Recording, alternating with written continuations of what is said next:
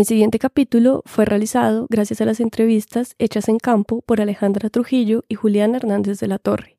La grabación la hizo Sebastián Payán. Yo elaboré las preguntas desde Bogotá.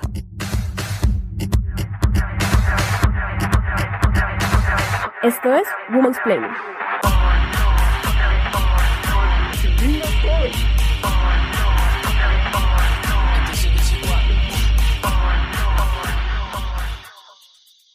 Hay unos versos de la poeta Vislava Simborska que dicen así: Después de cada guerra, alguien tiene que limpiar. ¿No se van a ordenar solas las cosas? Digo yo. Las mujeres en Arauca han vivido la guerra en carne propia. A pesar de haber sufrido violaciones, secuestros, atentados o estigmatización por haber pertenecido a grupos armados, se han organizado para intentar ocupar un lugar en la política. Han creado el grupo Nosotras para Nosotras, un grupo multipartido que reúne mujeres de todas las orillas políticas y que es un espacio autónomo que busca incentivar el diálogo y el intercambio de experiencias de participación ciudadana para encontrar un camino propio para poder construir la paz. ¿Cuáles son los obstáculos en la labor política que debe enfrentar una mujer que siempre ha estado en medio de la guerra? ¿De qué manera haber pertenecido a diferentes grupos armados crea una conciencia política y de liderazgo? ¿Es posible imaginar un país en paz? Hoy en Women's Planning, la mujer en política y su rol en la construcción de paz.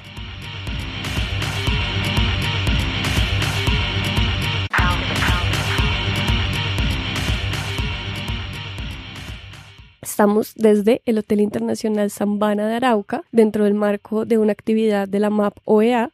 Estamos aquí con cinco mujeres que hacen parte de la red Nosotras para Nosotras, que buscan ocupar un lugar en la política de Arauca. Como es sabido, este departamento ha sido epicentro de enfrentamientos de grupos armados durante décadas y también cuenta con altísimas cifras de casos de violencia sexual. Quisiera comenzar esta conversación preguntándoles desde qué lugar creen que su liderazgo puede aportar a la construcción de paz en Colombia. Bueno, mi nombre es Edith Díaz Cruz. Estamos aportándole a la construcción desde, desde nuestros hogares. Hemos empezado a crear conciencia o a educar más a nuestros hijos para que estos hijos no lleguen a la guerra porque a veces eh, los niños o las niñas están llegando a la guerra por lo mismos de la, del hogar mismo nos estamos llevando allá. El maltrato, el no escucharlos, el no estar ahí cuando ellos no, nos lo necesitan a nosotros, ¿sí? Porque a veces, eh, empecemos por la experiencia que yo tenía. Fui violada y lo primero que pensé fue irme a la guerra. El escape mío era irme allá con una metalogía que era matar, acabar. Entonces, a veces no, es, no, no estamos pendientes de, de estos hijos, pero ahorita gracias a, todo, a tantas capacitaciones que estamos viendo o dando participación, pues ya estamos sembrando la semilla de la paz. Bueno, yo, mi nombre es Jamie Juliet Suárez Ochoa. Actualmente estudio en la ESAP. No soy de Arauca, soy de norte de Santander, también una parte de territorio donde la guerra también ha sido muy fuerte. La mujer en este espacio de construcción de paz considero que es como la principal protagonista porque nosotras somos o la construcción o la destrucción de esa paz porque nuestra palabra pesa muchísimo en la sociedad o nuestra opinión o el solo accionar y esa es la parte que quería yo mostrarles a nuestras mujeres desde el espacio de formación, que implícitamente siempre hemos tenido el poder. ¿Por qué? Porque nuestra opinión pesa. No directamente nos la dejan valer, pero no la escuchan y la tienen a consideración. Entonces, somos muy importantes en la construcción de la paz porque nuestra palabra influye muchísimo en los resultados de una decisión una toma de decisiones. Me parece muy interesante eso que hablan de la palabra y del lugar que tiene la palabra de la mujer a la hora de construir paz, porque siento que las mujeres en la guerra estamos ubicadas solamente desde nuestro cuerpo. Nuestro cuerpo se convierte en un botil de conflicto. Nuestros cuerpos son los que se someten a las violaciones y a hechos de violencia sexual, no como el cuerpo de los hombres, quienes son los que perpetúan esta violencia. Pero también siento que en esa ausencia de hombres, porque están combatiendo, las mujeres también nos vemos obligadas a asumir otros roles y casi siempre son roles de liderazgo. Entonces, quisiera que habláramos un poco más de eso, de cómo vivieron esa guerra y de cómo de alguna manera esa guerra se convirtió en una circunstancia para que ustedes se atrevieran a lanzarse a la política y dar ese paso dentro de la esfera pública. Mi nombre es Nini Joana Cardoso Deña, soy candidata a la Asamblea Departamental por el Movimiento de Víctimas en Arauca por el partido de la U. La experiencia fue por el asesinato de mi papá por parte de las autodefensas, el eh, bloque vencedores Arauca. Eh, matan a mi papá, desintegran la familia, nos desplazan y empiezan a buscar a los hijos para, para acabarnos. Eh, mis hermanos me tocó sacarlos del departamento, cambiarles el apellido, que es solamente yo en Arauca, y empecé a jugármela y a jugármela y a mirar que yo creo que esto no podía ganarnos a nosotros. Éramos más los araucanos que los violentos, entonces teníamos que replantearnos y fui desplazada, he sido secuestrada. Eh, no, yo creo que hechos es lo que, que, se han tenido, pero afortunadamente aquí seguimos y aquí estamos. Y una de las experiencias que lo vuelve a uno como mujer es la capacidad de resiliencia. El dolor lo vuelve a uno capaz de transformar todos los procesos y siempre pensando en clave y en desarrollo de, un contexto del departamento, porque me volví amante de Arauca, me abanderé de las víctimas del departamento, me abanderé de la defensa de las mujeres, me abanderé de todo lo que tenga que ver con la no vulneración de los derechos de la comunidad araucana. ¿De qué manera las mujeres hemos vivido la violencia en este departamento? Primero, por el hecho de ser mujer. Segundo, hemos, nuestro cuerpo se ha denominado como un campo de batalla. Tercero, por nuestras aspiraciones. Arauca no ha podido tener movimiento de mujeres libres de pensamiento que sean como defensa de mujeres, sino hasta el momento los procesos que se están llevando, porque existe movimiento de mujeres, pero con pensamiento de hombres, porque siempre les da alineamiento los hombres. ¿Qué permite eso? Que no nos dejen ser dueñas de nuestros propios pensamientos, de nuestros propios ideales, y ahí nos están generando la violencia psicológica y la libre expresión. Hemos sido desplazadas, hemos sido... Eh, violadas, hemos sido desaparecidas, hemos sido calladas, hemos sido sometidas a una cantidad de jámenes de guerra en el departamento por los tres actores al margen de la ley como FAR, LN y paramilitares e incluso por mismos crímenes de Estado, de agentes de Estado eh, en Arauca, como es el abuso y el maltrato también en las mujeres. En ese orden de ideas, Arauca es un departamento altamente, porque podría decirte yo que Arauca en estos momentos tiene 1.040 casos de violencia sexual y siendo solo un departamento con 250 mil habitantes aproximadamente. Eso quiere decir que el nivel de violencia en el departamento frente a la mujer es un 95%. O sea que somos unas guapas, somos unas guerreras, el querer postularnos a participar en contiendas políticas en medio de, aparte de la violencia y la cultura machista, como es en este departamento, por ser llaneros, ha venido un patriarcado impresionante, eh, se hace la, la discriminación de la mujer, como el degradamiento de la mujer, como esa no es capaz, esa no puede, esa no sirve, esa no sirve sino para ver los chinos en la casa, esa no que va a meter en el cuento la política, entonces son situaciones degradantes. La violencia en Arauca ha marcado traumáticamente a las mujeres, donde hemos tenido que enterrar mujeres por muerte moral de la mismo nivel de violencia y el impacto. Mi nombre es Diana Carolina Molina, actualmente soy coordinadora de la Mesa Municipal de Saravena, también soy sindicalista. Bueno, Arauca siempre ha sido eh, una zona roja, como nos pintan a nivel nacional. Yo desde muy pequeña fui organizada y fui criada por una ideología. Yo fui juco desde que estaba muy pequeña, desde que tenía ocho años hasta donde recuerdo que empezó el conflicto, siempre fui juco. Siempre fui eh, por una ideología que hoy en día la conservo. Creo que muy pocas personas que hoy pueden decir que son de las FARC, de la disidencia, de ELN, de cualquier grupo al margen de la ley o cualquier grupo político que se cree actualmente, no, ellos no, no tienen una ideología conservadora como la que nosotros en algún momento tuvimos y que muy pocas personas la, la seguimos teniendo, ¿sí? bajo mi ideología que, que en el 99 recuerdo tanto, fue un poco más marcada con una toma que le hicieron a un colegio, al Guanacobo Russo, en, en Arauquita. Yo hacía quinto primaria, no se me puede olvidar. Desde ese momento yo entendí que una cosa era la ideología política que, con la que nos estaban eh, de pronto direccionando y otra cosa muy diferente era alzarse en armas. De pronto las FARC en su momento o siempre lo han dicho que ellos son un grupo político, primero que todo, y después militar. Yo me quedo con la parte política, la parte militar pues no, no apoyo, nunca la he apoyado, pero pues eso fue lo que se dio y quizás fue la forma que los grupos al margen de la ley, que no los defiendo, pero que sí les aplaudo de pronto esa gallardía que tuvieron para cambiar parte de la historia en Colombia, porque ellos vieron la problemática que teníamos nosotros en un principio y quisieron darle un cambio. Y hoy, hoy en día, el resultado de toda la presión de todos esos 39 años de un grupo y de 53 años del otro grupo y bueno, de las, de los otros no sé cuántos años, el resultado hoy en día es este, que hayamos mujeres rebeldes, que hayamos mujeres con ganas de cambiar una historia en este país y que ya no sintamos miedo porque ya todo el miedo que teníamos que sentir ya, ya nosotros lo sentimos en todos estos años.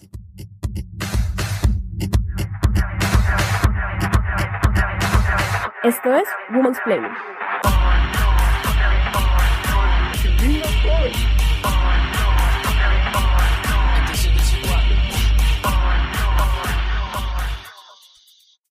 Muchas veces es muy fácil desde la ciudad pensar que las personas que se unen a los grupos armados lo hacen porque son delincuentes o porque son bandidos de las FARC, como dice ese señor Uribe por allá en Bogotá, horrible. Pero realmente lo que me parece que hay ahí es una falta de empatía y una falta de conocimiento del país y de entender realmente las condiciones en las que las personas están en los territorios y en donde se ven obligadas a empuñar las armas porque definitivamente no hay otra opción. Entonces, me gustaría que habláramos un poco más de su experiencia en estos territorios en guerra, cómo las armas fueron la única salida posible que ustedes encontraron en ese momento y de qué manera en estos grupos armados también ustedes pudieron moldear un poco una conciencia política. Mi nombre es Omaira Fuentes, eh, estoy por el partido de la Fuerza Alternativa Revolucionaria El Común, La Rosita, generalmente referente a, la situación de violencia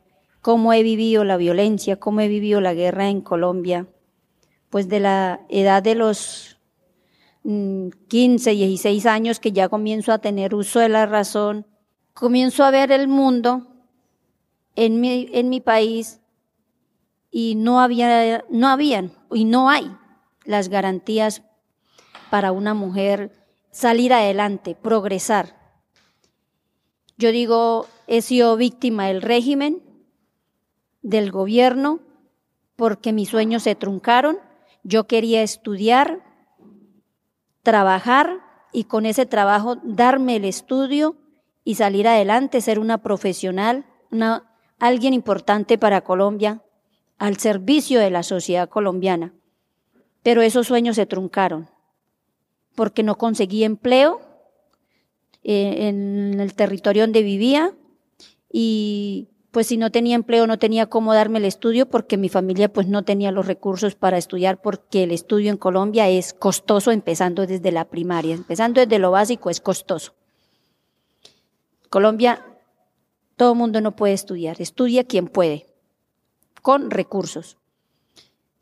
Lo único camino fue que encontré las puertas de cómo salirme de este mundo con todas las complicidades y mis sueños truncados y empuñar las armas.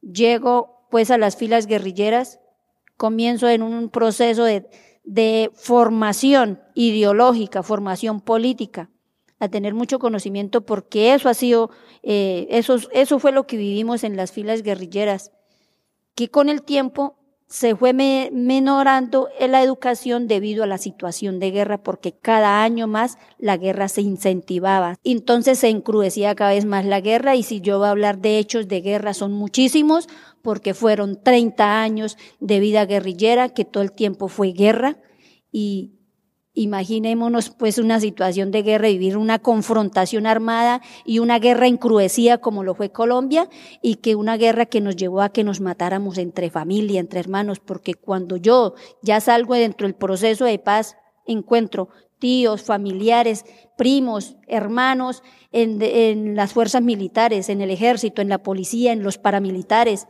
en el ELN y en los helenos y FARC aquí en Arauca matándonos. Esto es una situación de guerra encrudecida, pero una forma desastrosa para, acabar, para desestabilizar un país y destruir un país, no tanto destruir el país, sino destruir la sociedad, los territorios. Esa es la guerra que se vivió en Colombia. Yo podría decir que jamás en mi vida había visto o había conocido en la historia, leyendo muchos libros de historias de guerra de otros países, pero no la, no la he conseguido en los libros de historia una guerra encrudecida como la que hemos vivido en Colombia. Hace unas pocas semanas se supo que Iván Márquez y Jesús Santrich retomarían las armas. Este fue el último revés de un proceso de paz que se ha demorado en implementarse, que el actual gobierno busca hacer trizas, como ellos dicen en sus propias palabras, y que claramente dejan un estado de vulnerabilidad a cientos de excombatientes que decidieron apostarle a una vida política dejando las armas. Me gustaría preguntarles por el rol de la mujer dentro de la construcción de paz y dentro de la firma del acuerdo de paz teniendo en cuenta su pasado como excombatientes. Sí, importante la pregunta porque estamos en un momento eh, crucial. Hoy en día, cuando se le pronuncian los señores que no hicieron dejación de armas, siguieron pues con la lucha guerrillera. Nosotros, las mujeres en el proceso de paz, asumimos, firmamos un compromiso, un acta de compromiso al gobierno y no solamente, no firmamos nosotros ese compromiso al gobierno, corrijo, nosotros firmamos un acta de compromiso, fue con el Estado, con el pueblo colombiano y con el mundo. Firmamos ese compromiso de que nosotros no le atizamos más a la guerra, no le apostamos más a la guerra. Queremos es la paz, porque el dolor que hemos sufrido como mujer, como madre. Y allí muchas compañeras, ya hoy en día madres, menos van a querer que sus hijos sufran y estamos totalmente entregadas al proceso de reincorporación, a sostener, a proteger, defender y sacar adelante el proceso de paz. Y allí decimos, le apostamos, se nos presenten las porque las hay y las han habido y las van a seguir habiendo, porque el gobierno no ha cumplido como tal, ha cumplido a migajas, a migajas, con dádivas así. Entonces, nosotros le decimos, seguimos apostando, nosotros firmamos aquí en el ETCR Martín Villa, Filipinas, Arauquita, que firmamos un, compromiso, un documento, elaboramos un, un, documento haciendo el compromiso en respaldo al comunicado de la Dirección Nacional de que le seguimos apostando la paz y que vamos a seguir sacando el, proceso de paz adelante y que lo vamos a, a exigir en todas las dificultades que se hallan, en todas las violaciones que se hallan por parte del gobierno, a exigir, y es una lucha permanente a exigir de la, la protección y sacar adelante el proceso de paz. Entonces, todas hicimos allí ese compromiso. Cuando vino el director de la ARN, cuando vino este señor Archila, allí le dijimos, nosotros seguimos apostándole a la paz y nosotros presentes en las dificultades que se nos presenten, nosotros seguimos en el proceso de reincorporación. Igual no es un secreto que en las organizaciones de izquierda hay un machismo muy fuerte y muy agudo. Y yo quisiera como que ahondáramos un poco también en eso, en el machismo que se vive dentro de la guerrilla, pues sin ir más lejos. Tú misma lo has dicho, los hombres que decidieron romper el compromiso fueron Jesús Santrich y Iván Márquez, son dos comandantes. Y en esa estructura militar pues también hay algo muy patriarcal que compete como a la idea en la que los hombres entienden el mundo entonces quisiera preguntarte un poco cómo se vivió eso, esa violencia de género dentro de la guerrilla y pues cuáles eran las estrategias que las mujeres tenían también para impulsar su agenda desde ahí, su agenda de género. Por lo menos pues sí, en la vida guerrillera había esa cierta discriminación, aunque allí eh, dentro de unos, unos estatutos, unas normas se exigía la igualdad de la mujer ante el hombre y las oportunidades, y quiere decir, eh, las garantías de mujer también ser líderes. Se nos dificultaba a nosotros como mujeres, la mayoría del campo, tener esa formación, pero también no vamos a decir que no, no faltaba el machismo. El machismo ha sido de toda la vida. Y hacer ese cambio en el movimiento guerrilleros, algunos dirigentes, y aunque la dirección nacional y en, su, en el trazado en los documentos, en la línea de, de FAR, en la vida guerrillera, era el de la participación de la mujer en todos sus ámbitos pero desgraciadamente no llegamos a ese, a ese nivel. Y también faltaba de proponernos nosotros como mujeres, porque también romper ese hielo y que nosotras exigirnos y hacer más partícipes y exigir la participación, eso nos faltaba también, eso hay que reconocerlo. Y el machismo de, por medio también, entonces había esas barreras. Pero hoy en día nosotros cuando llegamos al proceso de diálogos en La Habana, una de las, eh, de las, de las propuestas que hicimos fue eso, de la equidad de género fue lo que planteamos nosotros en La Habana. Y esa equidad de género no es sobrepasar el hombre, sino es equilibrar la balanza porque la balanza está sesgada, está inclinada. Sí hay algunas barreras que hay que romperlas, pero eso también depende de nosotras que le metamos pues con, con fuerza, que le metamos todo, eh, como quien dice, el hombro y rompamos esas barreras y exijamos nuestra participación y comencemos nosotros a ser partícipes en las dirigencias donde hay la toma de decisiones.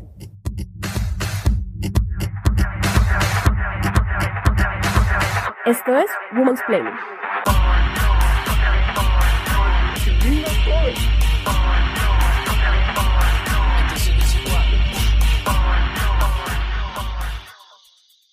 Omaira nos habla pues del machismo evidente que hay dentro de una organización como la guerrilla, pero ya digamos por fuera de ella y en la vida civil ella ha tenido que enfrentar otros obstáculos a la hora de ocupar política. Y estos obstáculos son los que han tenido que enfrentar las mujeres a lo largo de Colombia y es, digamos, el diagnóstico que ha hecho nosotras ahora en este trabajo con el instituto.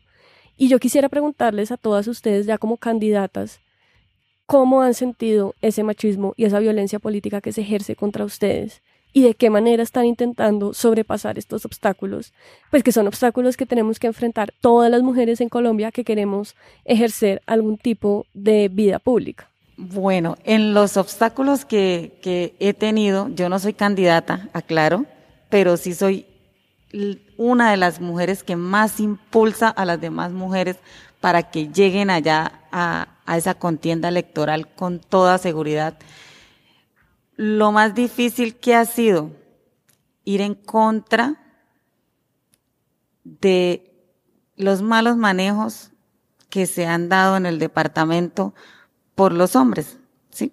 Porque ellos están, digámoslo, mal dicho, atornillados en el poder y todo lo que vaya en contra de ellos está mal. Incluso hemos recibido amenazas, nos han mandado a callar, nos han dicho no continúen, nos han disminuido el grupo eh, inicial, pero ahí seguimos nosotras mostrándoles que nosotras no estamos practicando un feminismo que está volteando el machismo. No es eso. Nosotros queremos tener representación femenina en, en el consejo, en la asamblea, si pudiéramos en la gobernación, en la gobernación. Mujeres que nos representen, mujeres que lleven allá esa voz de las que no podemos llegar mujeres que estén de presidentas de juntas de acción comunal, de sindicatos. En mis sindicatos yo juego un papel muy importante y es muy bonito lo que se hace eh, en el proceso sindical y sí es muy machista porque ellos siempre quieren tener la razón en todo y nosotras siempre queremos ser incluyentes, nosotras siempre queremos que todo sea con equidad, con igualdad. Uno de los problemas más grandes que tenemos en el departamento de Arauca, sin duda alguna, han sido los grupos armados, porque ellos no quieren que las mujeres tomemos la vocería en todos estos procesos electorales. Entonces, pues ahí estamos haciéndonos respetar, poniéndole el pecho y rezando todos los días para poder amanecer. Bueno, de mi, de mi punto de vista, pues empezando hasta de mi partido. Que es triste que allá tengamos una, nuestra única mujer para la alcaldía y veamos que ella está apoyando a un hombre al consejo, que es el que lleva al frente. Eh, se le puede ver que me hacen llegar fotos y yo se los regreso a ella para, como para darle o entender que nosotras nos sentimos como discriminadas por ella misma. También comentarios que a veces tenemos que oír, no, es que usted no es una doctora, usted no es una persona que está preparada para llegar allá. Usted es una señora que apenas escasamente tendrá la primaria. Ahí también me he sentido discriminada. Incluso mi compañera me ha dicho, no, no se me detenga y siga para adelante. A veces las mismas mujeres, las mismas mujeres nos estamos dando esa, ese golpazo de, de, darle o decirle a la otra es que usted no puede, usted no es capaz, usted no sé qué, usted ya está vieja. Eso me ha tocado vivirlo, vivirlo y es fuerte. Muchas veces no lo han hecho los hombres que, que a veces me rodean, a veces llegan compañeros allá y me dicen, usted puede, usted es capaz, a darme como ese aliento y a veces pues hay amigas y hay muchas más amigas que sí me están apoyando y que creen en mí y pues pero es fuerte, de verdad que es fuerte que nosotras las mujeres, haya mujeres, no todas, pero sí hay mujeres que, que se toman ese, ese espacio para, para hacer sentir mal a otras. Bueno, de esos obstáculos, obstáculos que a diario enfrentamos en este ámbito, eh, fundamentalmente yo veo el temor, mucho temor por parte de la mujer debido a la misma estigmatización entonces hay mucho temor. Temor es esa estigmatización, tanto el machismo, el hombre eh, estigmatizar mucho a la mujer, que la cree como el ser incapaz, el ser bruto, el ser torpe, que no desarrolla esa mente, que no ve, no tiene una visión, no ve más allá la punta de la nariz. Entonces eso también, eso, como eso se ha vivido en la historia de este país, hay esa estigmatización. Y en este caso, pues nosotros en el proceso de paz, nosotras las mujeres, eh, esa estigmatización es debido pues a la misma situación de guerra. Quienes realmente vivieron el conflicto con nosotros en los territorios, pues nos conocen y nos saben quiénes somos nosotros y nos respetan, nos estiman, ¿sí? Pero realmente el que no vivió la guerra, que la mayoría, que es la gente en las ciudades, que es la mayoría el pueblo colombiano, entonces nos miran de esa forma, como el peligro, como los criminales, como los violentos. Entonces hay esa estigmatización y romper eso. Entonces eso es uno, de los obstáculos es eso, eso es romper esas barreras y, sin embargo seguimos, seguimos en, esa lucha y nosotros allí hemos tomado la decisión nosotras las mujeres y aquí en el ETCR tengo que decirlo, pues en Arauca las compañeras eh, tenían ese temor por la cuestión de la estigmatización. Y fuera eso, eh, uno de los temores también nosotras hacer política es porque no hay seguridad en este país y en Colombia está vivita la guerra. La guerra sigue vivita. Entonces, nos están matando. Nosotros ya llevamos 154 compañeros muertos. Y y uno oye las noticias, nos envían los mensajes a los compañeros en los otros ETCRs. ¿Y qué era ese compañero? Era un líder social que estaba trabajando con las comunidades. Ya estaba trabajando en las comunidades como líder social y ya lo mataron. Los están matando. Entonces, ese es el temor. Aquí en Arauca, yo he tenido el temor en el trabajo de, de política, sin embargo, yo a veces me pongo a pensar, yo me acuesto pensando, listo, yo salgo, voy a salir a las plazas a echar el discurso, y a qué horas me cae un balazo. Ese temor lo tengo.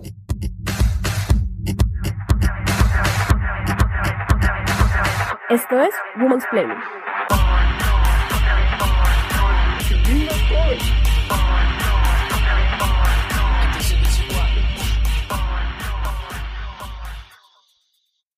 Bueno, muchísimas gracias a ustedes por compartir sus testimonios. Muchísimas gracias a nuestros oyentes que han escuchado. Esta es la tercera y última entrega de este especial que hicimos por Colombia. Vamos a tener un evento en vivo en Bogotá con mujeres políticas muy maravillosas y espectaculares que estaremos anunciando. Esto será a mitad de octubre y eh, vamos a seguir la conversación sobre mujeres que ocupan la política en vivo y en directo. Entonces, para que porfa vengan, alisten sus preguntas o sus carteles de admiración a las mujeres que nos acompañarán.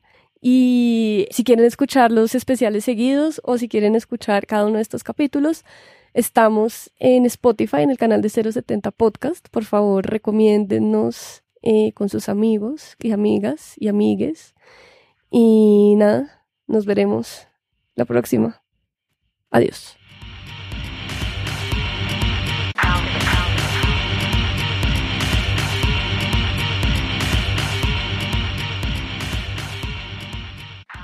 Woman's Planning es un podcast de 070 Podcast producido por su anfitriona Gloria Susana Esquivel y editado por Sebastián Payán. Este episodio inaugura una serie de capítulos en las que nos aliamos con FESCOL y nosotras ahora para recorrer Colombia preguntándonos el lugar de la mujer en la política.